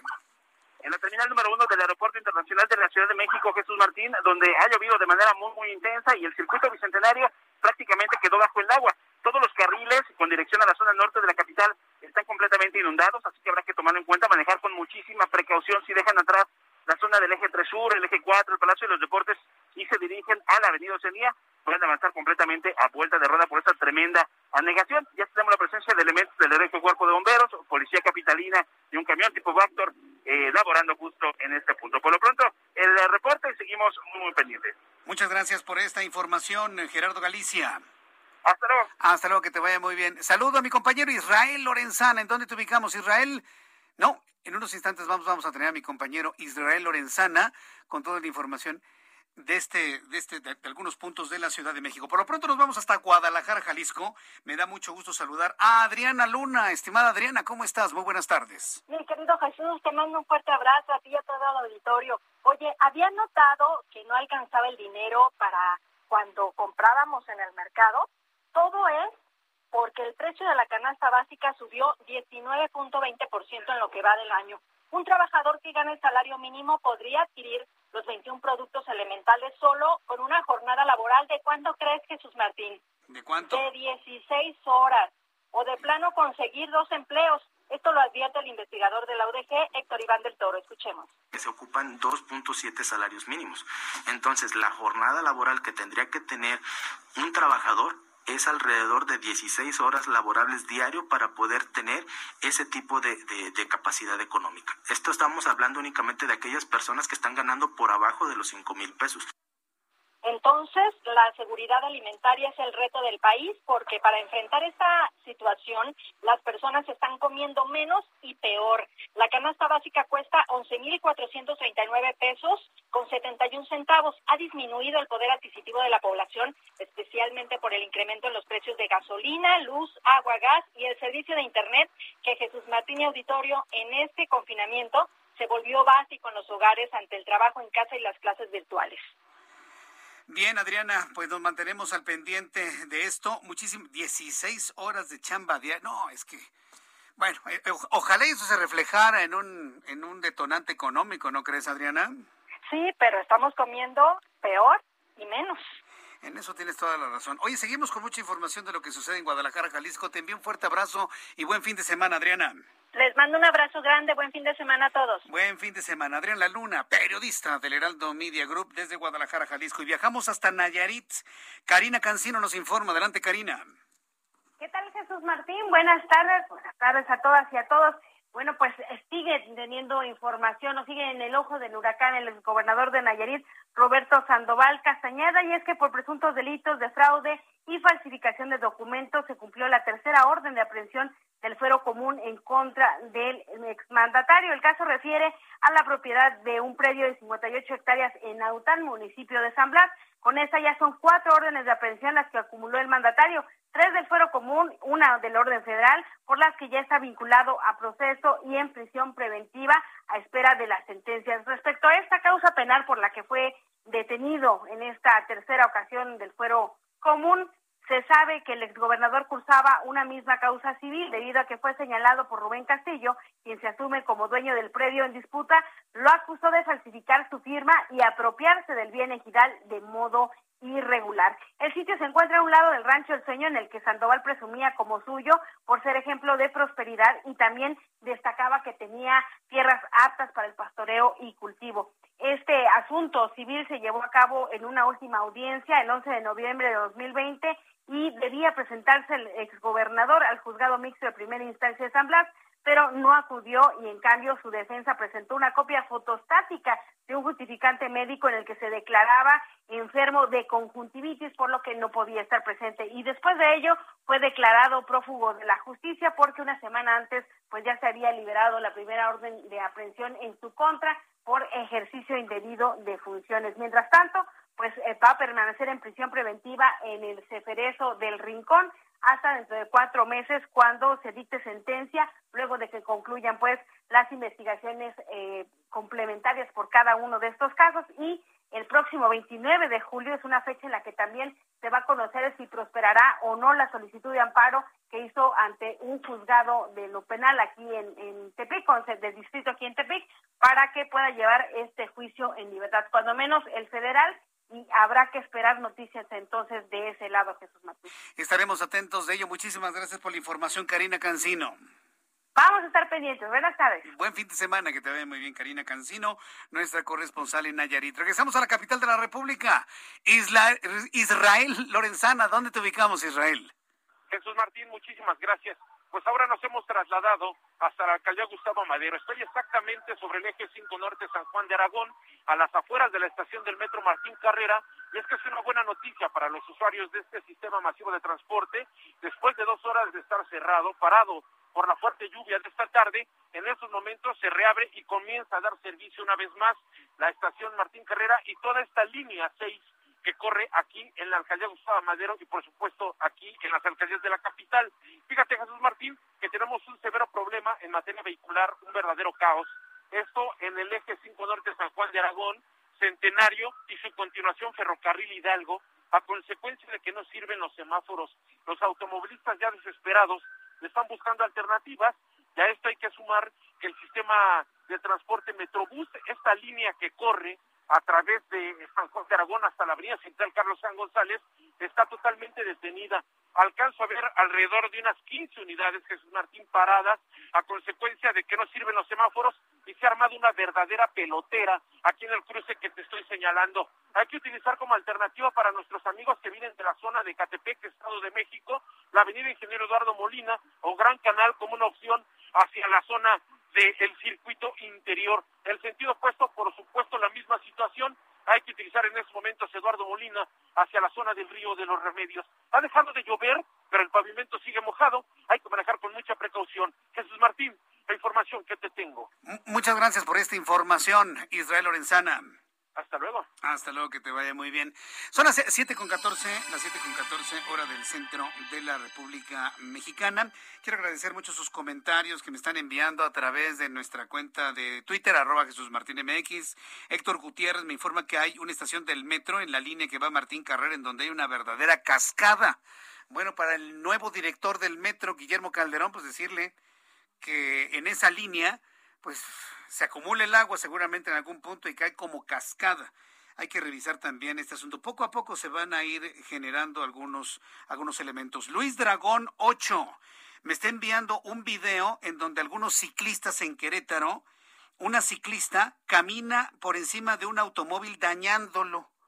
El vehículo está estacionado sobre la ciclovía en la zona centro y en lugar de pues, llamar a la policía que le pongan una, una sanción al vehículo, los ciclistas queretanos deciden dañar el vehículo. ¿Qué tipos? La, verdad, ¿qué, qué, qué, qué tipos? Mire, afortunadamente no son la mayoría, afortunadamente no son la mayoría. Pero ¿sabe qué es lo que más gordo me cae de estos ciclistas? Y se los digo así claramente. Lo que más gordo me cae es que tienen sus coches. Y cuando andan ahí transportando sus juguetes de dos ruedas en su coche, ¿sí? Ahí sí ni quien les diga nada. Ah, pero andan en la bicicleta, entonces sí, rompen vidrios, caminan sobre los coches, les rompen los espejos. Ah, pero cuando andan, sí, porque los ciclistas también tienen un poder adquisitivo para comprar su coche. Ah, claro, pero por supuesto. Pero en fin, bueno, ya, ya, ya lo vi, Luis Dragón 8, pues ¿qué te digo? ¿Qué te digo? Es la falta de respeto que hay entre las personas. Eso no se ve en los países avanzados. Lo único que me confirma es que este país es de gente subdesarrollada, un país en vías de desarrollo, un país retrasado del tercer mundo. Es lo único que me confirma, nada más y nada menos. Ese tipo de cosas no ocurren en, otra, en, en el mundo civilizado, aún con bicicletas. ¿eh? Eso no pasa. Nora Loza, Jesús Martín, ahora Jesús Martín, me pusieron la primera dosis de AstraZeneca ayer y no he tenido ninguna reacción secundaria, solamente un poco de dolor en el brazo. A mi mamá le tocaron dos dosis de Sputnik y estuvo también sin molestias. Tiene 78 años, saludos. Qué bueno, eso me da muchísimo gusto. Leonardo Serrano, Jesús Martín, sin exagerar, he visto miles de cosas extrañas en el cielo. Siendo niño vi algo que estoy seguro tenía 200 metros de diámetro. Fue el 30 de diciembre de 2014. Vi también al norte del Valle de Chalco una enorme luna de color rojo sangre que desapareció en dirección al Ajusco. Vaya Arboledas, dice seguramente Felipe Calderón taponeó los drenajes para afectar al metro. Sí, como él es el culpable de todo. Juan Carlos Valera me manda imágenes que ya hemos, ya hemos visto, muchísimas gracias, y el comunicado de Petróleos Mexicanos del incidente ocurrido en este, en este yacimiento. Vamos a la información de la economía y las finanzas con Héctor Vieira. La Bolsa Mexicana de Valores cerró la última sesión de la semana con una pérdida del 0.31%, luego de retroceder este viernes 153.88 puntos, con lo que el índice de precios y cotizaciones, su principal indicador, se ubicó en 50.223.01 unidades. En Estados Unidos, Wall Street cerró la semana con balance positivo, ya que el Dow Jones ganó 152.82 puntos para llegar a 34.786.35 unidades. El Standard Poor's hizo lo propio y sumó 30 32.40 puntos, que le permitió llegar a 4.352.34 unidades, mientras que el Nasdaq sumó 116.95 puntos, con lo que se ubicó en 14.639.33 unidades, sumando así un nuevo récord. En el mercado cambiario el peso mexicano se recuperó 0.50% frente al dólar estadounidense, al cotizarse en 19 pesos con 59 centavos a la compra y en 19 pesos con 77 centavos a la venta en ventanilla. El euro por su parte se cotizó en 23 pesos con 29 centavos a la compra y 23 pesos con 45 centavos a la venta. El Instituto Nacional de Estadística y Geografía dio a conocer que durante junio las ventas de autos aumentaron 38.5% respecto al mismo mes del año pasado, ya que se comercializaron 87.088 unidades nuevas, una cifra superior a las 62.861 comercializadas durante junio de 2020. El director general del Centro de Investigación Económica y Presupuestaria, Héctor Villarreal, afirmó que el impuesto mínimo global, firmado recientemente por 130 países, podría fortalecer la situación fiscal de economías como la mexicana, aunque advirtió que también podría encarecer los costos de los servicios de las compañías digitales en el país. La Secretaría de Hacienda y Crédito Público anunció una reducción durante la próxima semana en la cuota del impuesto especial sobre producción y servicios, ya que el de la gasolina magna pasará del 52.36 al 49.60%. El de la gasolina premium se reducirá del 29.71 al 25%, mientras que el estímulo del diésel se reducirá del 31.90 al 25.74%. Luego de una racha de cuatro meses consecutivos como principal socio comercial de Estados Unidos, México fue superado por Canadá durante junio, con un intercambio comercial de exportaciones e importaciones por 54.500 millones de dólares, mientras que nuestro país sumó 54.200 millones de dólares. Esto de acuerdo con datos del Departamento de Comercio estadounidense. Informó para las noticias de la tarde Héctor Vieira. Muchas gracias, Héctor Vieira, por la información de economía y finanzas. Ya son las 7 de la noche con 20 minutos. En la línea telefónica, Laura Beristain. Ella es alcaldesa de Playa del Carmen en Quintana Roo. Estimada Laura Beristain, qué gusto saludarla nuevamente aquí en el Heraldo. Un abrazo a todo el equipo del Heraldo, a todo el auditorio que nos escucha. Muchas gracias. Laura Beristain Navarrete, alcaldesa de Solidaridad en Quintana Roo. Buenas noches. A ver, ¿cómo estuvo el encuentro de 500 alcaldes del país? Muy bien, muy grato, mucho que aprender de varios temas, en donde afortunadamente el líder eh, Mario Delgado me hizo favor de permitirme expresar el tema que hoy está sucediendo en el municipio que tengo a bien gobernar. ¿Y qué le dijo? Hay que, continuar, hay que continuar, hay que continuar hasta que se esclarezcan los hechos, hay que continuar todas las denuncias, que vamos a continuar hasta que logremos esclarecer todo lo que ahí está sucediendo. Y pues ya afortunadamente aquí en la Ciudad de México con todos los medios nacionales hemos logrado romper el cerco informativo del que somos pues víctimas todos los quintanarroenses porque de manera sistemática el gobernador Carlos Joaquín González eh, tiene cooptados a la mayoría de los medios en, en el estado de Quintana Roo. ¿Eso qué significa?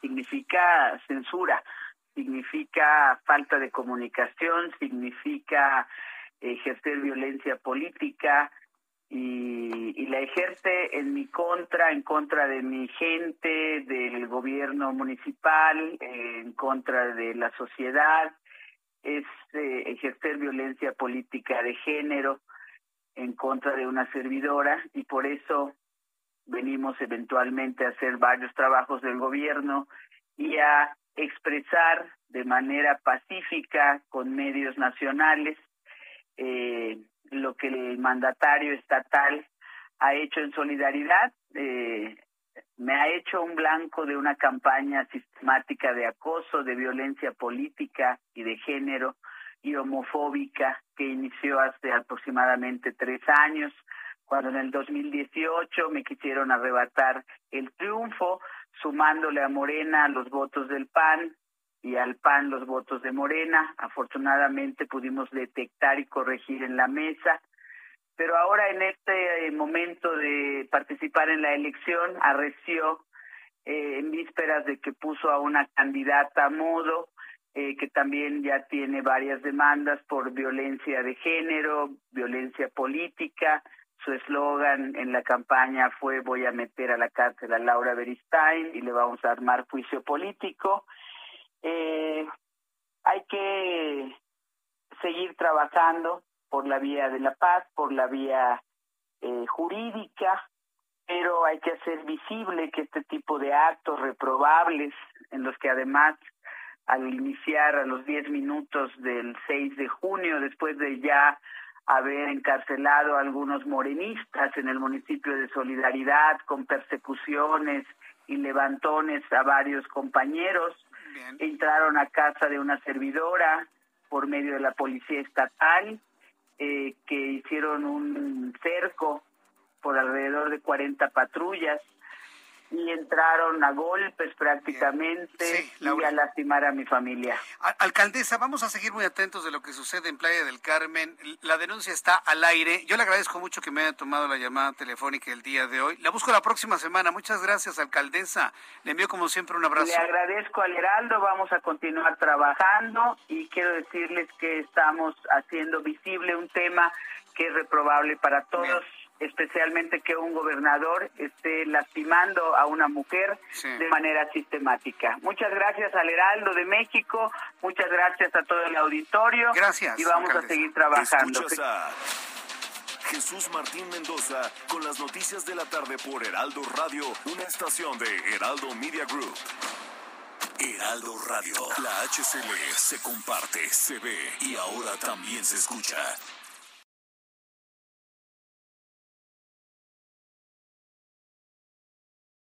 Heraldo Radio. La HCL se comparte, se ve y ahora también se escucha. Escucha las noticias de la tarde con Jesús Martín Mendoza. Regresamos.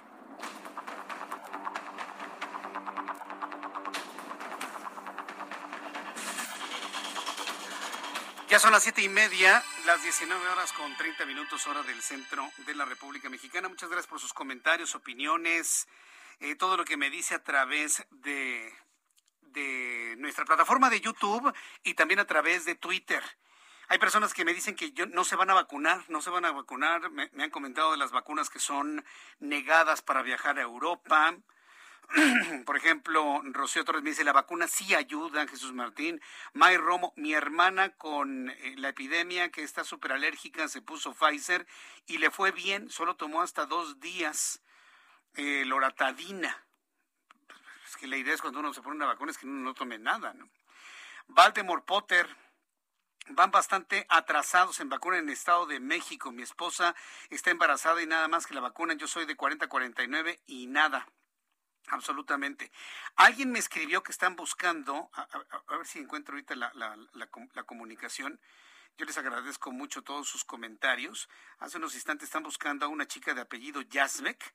Nada más que, a ver si me puedes repetir el comentario a nuestro, a nuestro amigo que me lo mandó, porque como están llegando muchos mensajes, ya en este momento lo perdí. A ver si me puedes ayudar nuevamente con repetírmelo para que las personas, eh, si saben algo de una chica de 15 años que desapareció, nos puedan ayudar a ubicarla. A ver si me pueden repetir el mensaje de nuestro amigo hace unos instantes. Lo estábamos platicando ahorita en el corte comercial.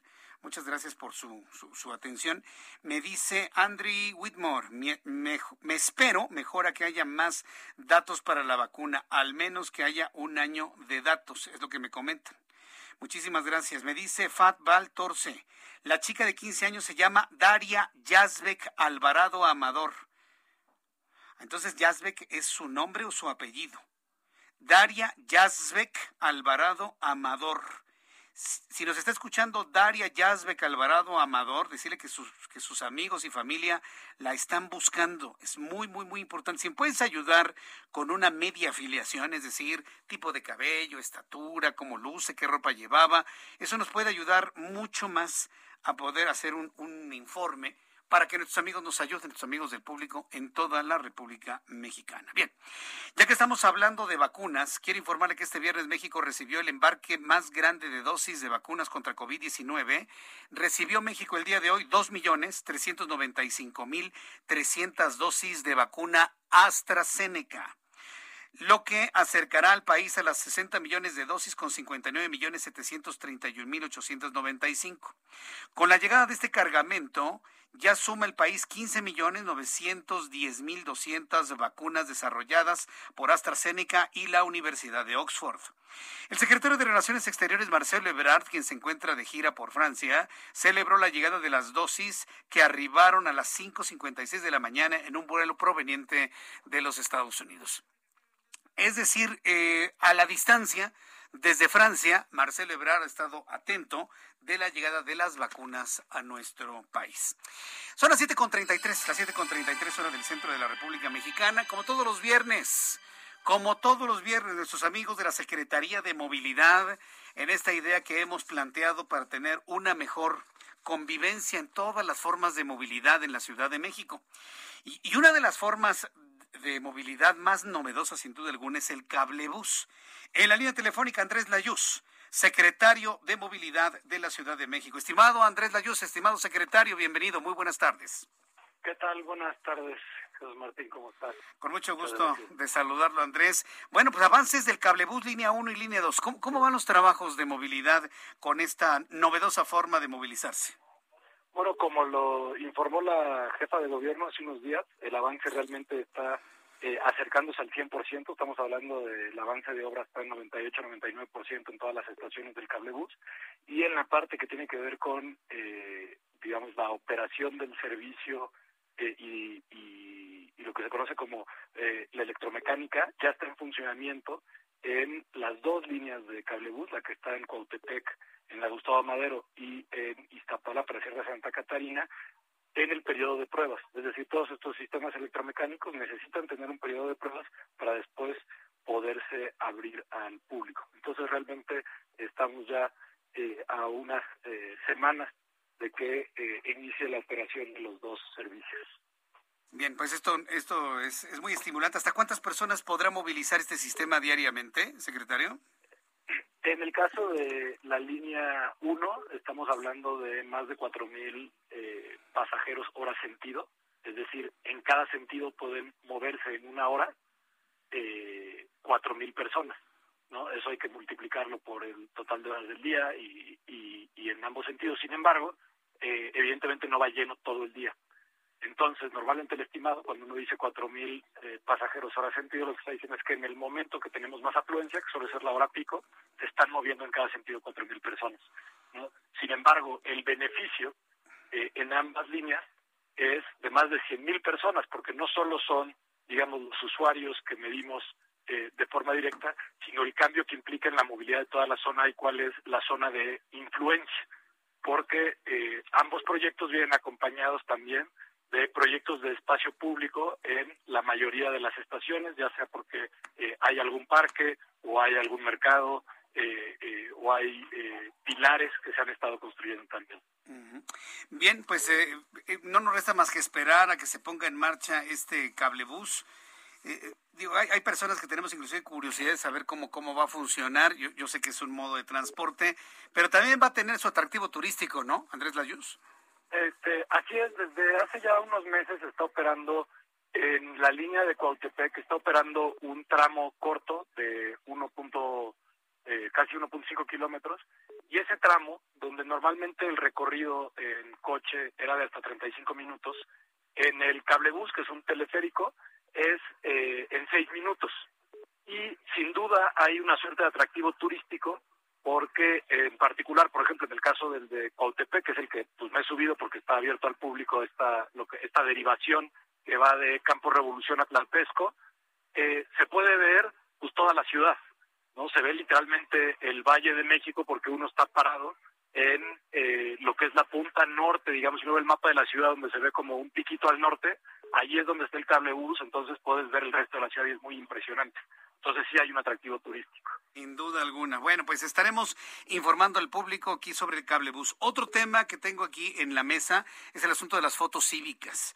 He visto que muchas personas siguen excediendo la velocidad en la Ciudad de México o violentan el reglamento de tránsito en la idea de que tal vez ya no se están aplicando las fotos cívicas, pero sí se están aplicando. ¿Y cómo, cómo va esta forma de, de controlar el tránsito vehicular, secretario? Este, sí, claro que se están aplicando las fotos cívicas. De hecho, nada más de lo que va de este año, son 6.537 personas que han tenido que aprobar eh, cursos en línea. Como sabes, si pierdes un punto o pierdes dos puntos, no hay es una amonestación, pero a partir del tercer punto que pierdes, es decir, que cometes la tercera infracción en el mismo periodo de verificación, entonces tienes que tomar un curso en línea y cuatro puntos otro curso en línea y después ya son los cursos presenciales donde ahí estamos eh, hablando de más de 700 personas que han tenido que tomar los cursos presenciales y eh, si después de los cursos presenciales se vuelve a cometer una infracción, entonces ya empieza el trabajo comunitario y ahí eh, han sido ya casi 1.500 horas de trabajo comunitario las que se han sumado en lo que va del año.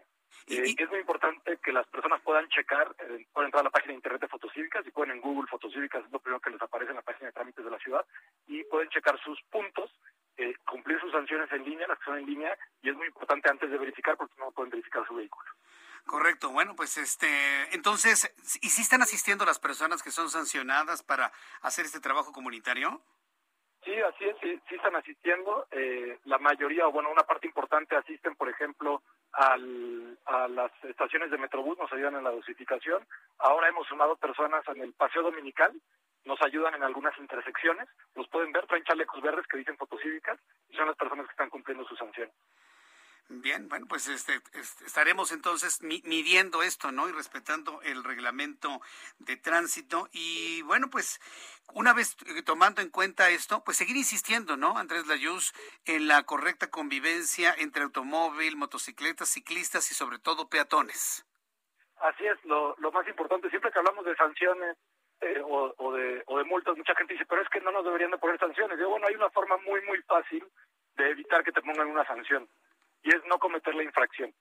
¿no? Entonces, hay que respetar los límites de velocidad, no hay que eh, usar distractores de mano como es el celular cuando eh, vas conduciendo, hay que respetar eh, los semáforos, por supuesto, para respetar a peatones y darle su espacio a los ciclistas. Y una que es muy importante, que solemos comentar, sobre todo porque es el inicio del fin de semana, los viernes en la tarde, es no conducir bajo los efectos del alcohol. En lo que va del año han sido arrestadas 2.406 personas que han ido al Torito y sus automóviles eh, fueron llevados al depósito vehicular. Entonces, eh, lo mismo, si no quieres ser sancionado, pues lo mejor es no cometer la infracción. definitivamente. Comportamiento de los ciclistas, ¿cómo lo ha evaluado Andrés Layuz en estas últimas semanas? Eh, como saben, iniciamos también una campaña de cuidado, digamos, de ciclistas en la Ciudad de México y también hay una guía ciclista. La guía ciclista tiene como objetivo difundir entre personas que andamos en bicicleta cuáles son las mejores prácticas cuando uno anda en bicicleta.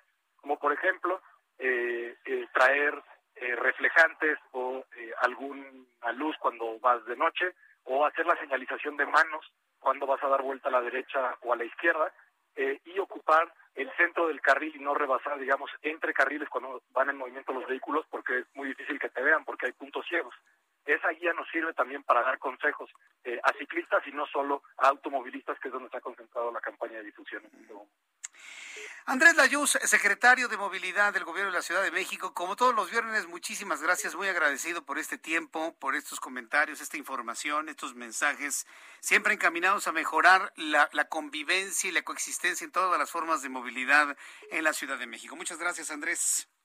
No, muchas gracias a ti, Martín. Que tengan muy buena tarde. Fuerte abrazo, muchas gracias. Es Andrés Layuz, secretario de Movilidad. Cuando son las 7.41, 7.41, en el corte comercial, en uno de los eh, espacios comerciales, le mostré a nuestros amigos del público, a través de nuestra imagen en YouTube, en el canal Jesús Martín MX, la nueva programación del Heraldo Radio a partir del próximo lunes.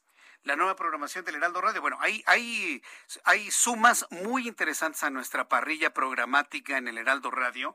Y una de las, de las muy, muy interesantes, sin duda alguna, es la de mi compañero y amigo Carlos Zúñiga, que a partir del próximo lunes estrena programa a las 4 de la tarde, de 4 a 5 de la tarde, Cámara de Origen. En la línea telefónica, el periodista Carlos Zúñiga. Qué gusto saludarte, Carlos. Bienvenido. Muy buenas tardes.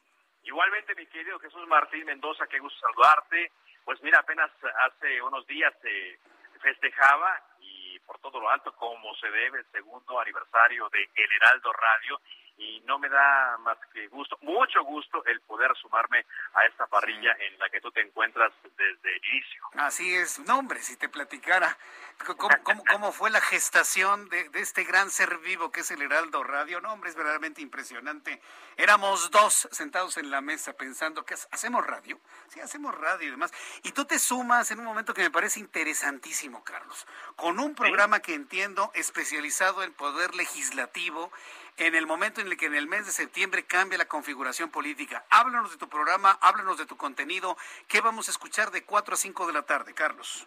Justamente eso, ante los retos que vienen y ante la necesidad, Jesús, en medio de todo este ruido que se genera de noticias falsas, de verdades a medias, de información que distorsiona, es muy importante con todo lo que se va a discutir con el cambio en el Congreso y con la segunda fase de la actual legislatura del Senado de la República, tengamos a las voces de los legisladores, las legisladoras, por supuesto, que van a estar preparando, discutiendo, elaborando y pues eh, discutiendo las leyes que van a regirnos en los próximos años. Tú lo has vivido en los últimos años, todo el tiempo estamos hablando de reformas, contrarreformas, cambios que se hacen a esto que de alguna u otra manera incide en nuestra vida diaria y es muy importante que el auditorio de El Heraldo Radio tenga presente que tenemos la misión de estar acompañándolos con información clara, con información precisa, con información entendible. Por supuesto, en Cámara de Origen vamos a tener las voces de las legisladoras, los legisladores del de, Congreso Federal, pero también de los estados de esta Ciudad de México, a los senadores y a los expertos, a todos aquellos que tengan algo que decir en torno a lo que estaremos eh, hablando a partir de unas semanas más. La reforma electoral, la reforma energética, todo eso. A, mí me parece que todo, que, que este programa de Carlos Zúñiga, como lo está explicando, es verdaderamente único en su género, porque mire, a nuestro público que nos está escuchando, hemos conocido programas especializados en información de los estados, en información de economía y finanzas, especializado en política y poder judicial. Pero esta es la primera vez que conozco de un programa de noticias enfocado y especializado en temas legislativos. Es la, es la, primera vez que lo veo y me parece que es un gran acierto del Heraldo Radio y de Carlos Zúñiga. ¿Cómo, llegaron a la idea? ¿Cómo llegaste a la idea de este nicho que faltaba? Un programa pues especializado en poder legislativo. Esta es una idea que se gestó eh, con nuestros jefes, con nuestro querido Franco Carreño, director general de Heraldo Media Group, para complementar justamente toda esta parrilla de el Heraldo Radio en este inicio del tercer año. Entonces se veía cómo se estaba distribuyendo. Mi compañero Alejandro Cacho está con el tema de los estados, tú con la información general y de la Ciudad de México, la información que se tiene con Sergio Lupita desde la mañana, Adela Micha, Salvador García Soto. Entonces veíamos que hacía falta un espacio en el cual se aprovechara toda la información que surge desde nuestras cámaras. Pero sobre todo, como decíamos eh, Jesús, eh, la intención es que, además de que pasen todas las voces de quienes tengan que hablar, nuestro auditorio esté muy bien enterado y esté consciente de cómo todo lo que se discute en las cámaras tiene algún efecto en nuestra vida. Y esto, evidentemente, ayudará para que, pues en un futuro, no sé, tres años, a la hora de que vayan otra vez a las urnas, entiendan por qué están votando y para qué están votando. Muy bien, pues estimado Carlos Zúñiga, yo te deseo muchísimo éxito. Bienvenido al Heraldo Radio. Muchas gracias. Te, sumas sin duda alguna al, eh, al, concepto de radio informativa, de análisis más poderoso que tenemos en este momento en la República Mexicana. Te deseo muchísimo éxito. Haznos la invitación, por favor, en qué horario te escuchamos, tus formas de contacto, tus redes sociales, para que el público ya te vaya anotando en agenda a partir de las 4 de la tarde del próximo lunes. Invítanos, por favor Tú lo has dicho muy bien, márquenlo en la agenda a partir del próximo lunes 5 de julio, de 4 a 5 de la tarde por las frecuencias de El Heraldo Radio en todo el país, aquí en la Ciudad de México 98.5 y estaremos también en la distribución a nivel nacional. Y mis redes sociales, todas son Carlos ZUP, Facebook, Instagram y Twitter. Y a mí, pues no me da, como te decía Jesús Martín, más que un enorme gusto el poder sumarme, el poder aportar este granito de arena a la gran trayectoria de Heraldo Media Group y por supuesto al gran trabajo que están haciendo, eh, que están haciendo todos mis compañeros en el Heraldo Radio. Va a ser un tiempo muy, muy bueno y extraordinario para ti, Carlos. Te lo deseo de todo corazón. Bienvenido al Heraldo Radio. Muchas gracias y escucharemos a partir de lunes Cámara de Origen con Carlos Zúñiga. Gracias y que tengas buenas tardes. Gracias, buenas tardes a todos. Hasta luego. Bueno, pues yo le invito para que de 4 a 5 escuche a Carlos Zúñiga con Cámara de Origen. Mi compañero Javier Solórzano continúa con su programa de 5 de la tarde a 6 de la tarde. El referente informativo, Javier Solórzano. Y bueno, pues a las 6 de la tarde, como siempre, nos encontramos usted y yo en el Heraldo Radio, 6 de la tarde a 8 de la noche. Ya que estamos hablando de la información que se genera desde el punto de vista legislativo y que tendrá ahora un nicho muy importante con el programa de Carlos Zúñiga. Lo que viene también en materia legislativa para la Ciudad de México es muy importante. Recuerde que la configuración política también en la Ciudad de México ha marcado un antes y un después de lo que sucedió en el año 2018. Tengo en la línea telefónica a Ricardo Rubio, diputado local electo por el Partido Acción Nacional Distrito 30 en la Ciudad de México. Estimado Ricardo Rubio, bienvenido. Gracias por tomar la comunicación. Muy buenas tardes. Jesús, qué gusto saludarte a ti y a todos los radioescuchas. Eh, pues aquí con mucho gusto en, en atender oportunamente. Eh, la, la llamada, ¿me, escuchan? Porque por ahí escucho un poquito de. Sí, sí, estamos escuchando claramente. Y, bueno, pues visualizar que hay muchísimo trabajo en la Ciudad de México. Tenemos las megafugas, los problemas hidráulicos en la capital de la República, seguridad, el problema de las líneas del metro, línea 12. ¿Por dónde empezar el trabajo una vez que tomen posesión en el Congreso? Híjole, Martín, eh, fíjate que sí, sí, no, no es tarea sencilla. Hay, hay muchísimas cosas que restaurar. Mira, afortunadamente hoy la configuración. Eh, nueva del Congreso de la Ciudad nos permite pensar en evitar eh, grandes catástrofes legislativas que fueron eh, aprobadas, eh, sobre todo en materia presupuestaria. Yo, yo te quiero decir que nosotros estamos muy preocupados porque, pues, por ejemplo, el presupuesto de la ciudad sea con un fin de una política social eh, enfocada en la reparación y restauración de derechos que fueron retirados. Por ejemplo, te puedo hablar de eh, los derechos que fueron retirados a las personas adultas mayores que recibían una pensión por parte, digamos, un apoyo por parte del gobierno eh, de la República, pero también recibían un apoyo por parte del gobierno de la ciudad y este apoyo fue retirado. ¿no? Fue eh, quitado totalmente por el gobierno de la ciudad. Nosotros nos interesa, qué pena que tengamos que estar pensando los las y los nuevos diputados en restituir derechos que fueron eh, pues de las y los ciudadanos, en lugar de estar pensando en mejorarlos, ¿verdad? Entonces, hoy eh, la nueva configuración del Congreso nos, nos lleva a eso. También el asunto hídrico, la verdad es que ya no se puede más. La ciudad está colapsada con el asunto de eh, la falta de agua. Hoy se tiene problema de distribución y abasto de agua en colonias en las que no se sufrían este tipo de situaciones. ¿no? Eh, recientemente tuvimos una mega fuga en la colonia eh, educación en la, en, la alcaldía en Coyoacán, el distrito 30, al cual yo eh, fui recientemente electo. Y bueno, pues esto producto de una falta de coordinación entre la Comisión Federal de Electricidad y de SACMEX, perforaron un, ducto ahí de 48 milímetros eh, de, de, diámetro, que son más o menos 1.2 metros de diámetro, o sea, muy, muy, muy grande. Y esto ocasiona que, bueno, pues se vean afectadas no nada más las colonias aledañas que tienen ramales, sino el 60% de la población Iztapalapa. Entonces, fíjate nada más el grave problema que tenemos eh, en la colonia Prado Churubusco, recientemente también eh, una, pues un problema con unas, eh, con una, con un pozo de agua que al parecer estaba ya agotando su, su, su función. Entonces, es un problema muy fuerte, Jesús, porque el sistema de aguas no tiene, por ejemplo, una capacidad auto, de autogestión, es decir, no dispone de sus recursos propios para poder eh, atender, eh, digamos, de manera eh, ordinaria sus labores. Es decir, el cobro de los derechos por suministro de agua en la ciudad se hace de manera general y al, al, organismo de, agua en la ciudad, a SACMEX, Sistema de Aguas, se le retira eh, prácticamente el 100% de lo que se recauda por derechos por suministro de agua y se le da solamente una pequeña parte, cuando en otras entidades, eh, pues ahora sí que lo que se cobra por derechos de suministro de agua se utiliza o se reutiliza en, derechos por suministro de agua. Y nosotros, eh, como grupo parlamentario, ya en otras legislaturas hemos, hemos presentado reformas a la ley hídrica de la ciudad con el objeto de que este organismo sea autónomo y que todo lo que recauda eh, en materia de derechos por suministro de agua sean utilizados o reutilizados en eh, pues en mejorar la calidad de servicios. Pero pues no ha sido y es uno de los grandes retos que tenemos por ejemplo no pues, eh, diputado Ricardo Rubio, diputado electo, muchísimas gracias por este tiempo. Vamos a tener tiempo de sobra para ir platicando y presentando al público todos los retos que va, se van a presentar para corregir, para trabajar en la Ciudad de México. Creo que están en la oportunidad de demostrar que esta alianza que triunfó ahora en, en las pasadas elecciones va a trabajar y va a funcionar muy bien. Es un enorme reto, diputado.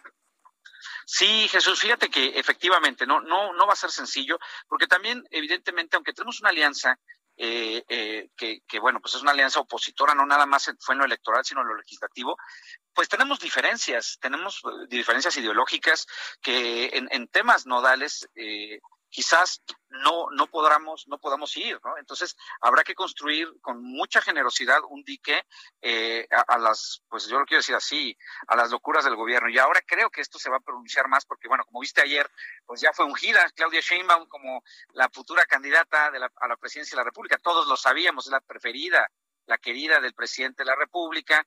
Y ahora eh, ya enfocada eh, hacia el 2024, pues seguramente tendremos eh, retos mucho más importantes en la ciudad, porque vamos a estar muy vigilantes precisamente de que no se desvíen recursos, no nada más humanos, sino económicos, en una posible campaña presidencial de Claudia Sheinbaum. Ricardo Rubio, muchas gracias por este tiempo, un fuerte abrazo y muy buen fin de semana. Muchas gracias, Jesús. Saludos y quedo atento. Gracias. hasta pronto. Que le vaya muy bien. Es Ricardo Rubio, diputado local electo del Partido Acción Nacional. Antes de despedirnos, números de COVID-19. De ayer al día de hoy, 5.879 contagiados más para un total de 2.531.229. 177 fallecidos, 233.425 con una tasa de mortalidad del 9.22%. Con esta información terminamos nuestro programa de, noticias. Le invito para que nos volvamos a encontrar el próximo lunes a las 2 por el 10, a las 2 de la tarde por el canal 10 de su televisión, 6 de la tarde Heraldo Radio. Yo soy Jesús Martín Mendoza por su atención. Gracias a nombre de este gran equipo de profesionales de la información. Le deseo que tenga un gran fin de semana. Muchas gracias. Hasta lunes.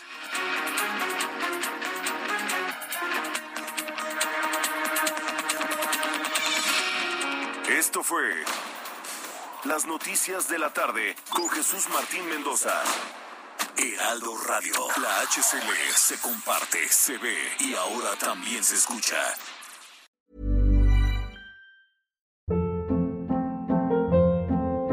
Hold up. What was that? Boring. No flavor. That was as bad as those leftovers you ate all week. Kiki Palmer here, and it's time to say hello to something fresh and guilt-free. Hello Fresh. Jazz up dinner with pecan-crusted chicken or garlic butter shrimp scampi. Now that's music to my mouth. Hello Fresh. Let's get this dinner party started. Discover all the delicious possibilities at hellofresh.com.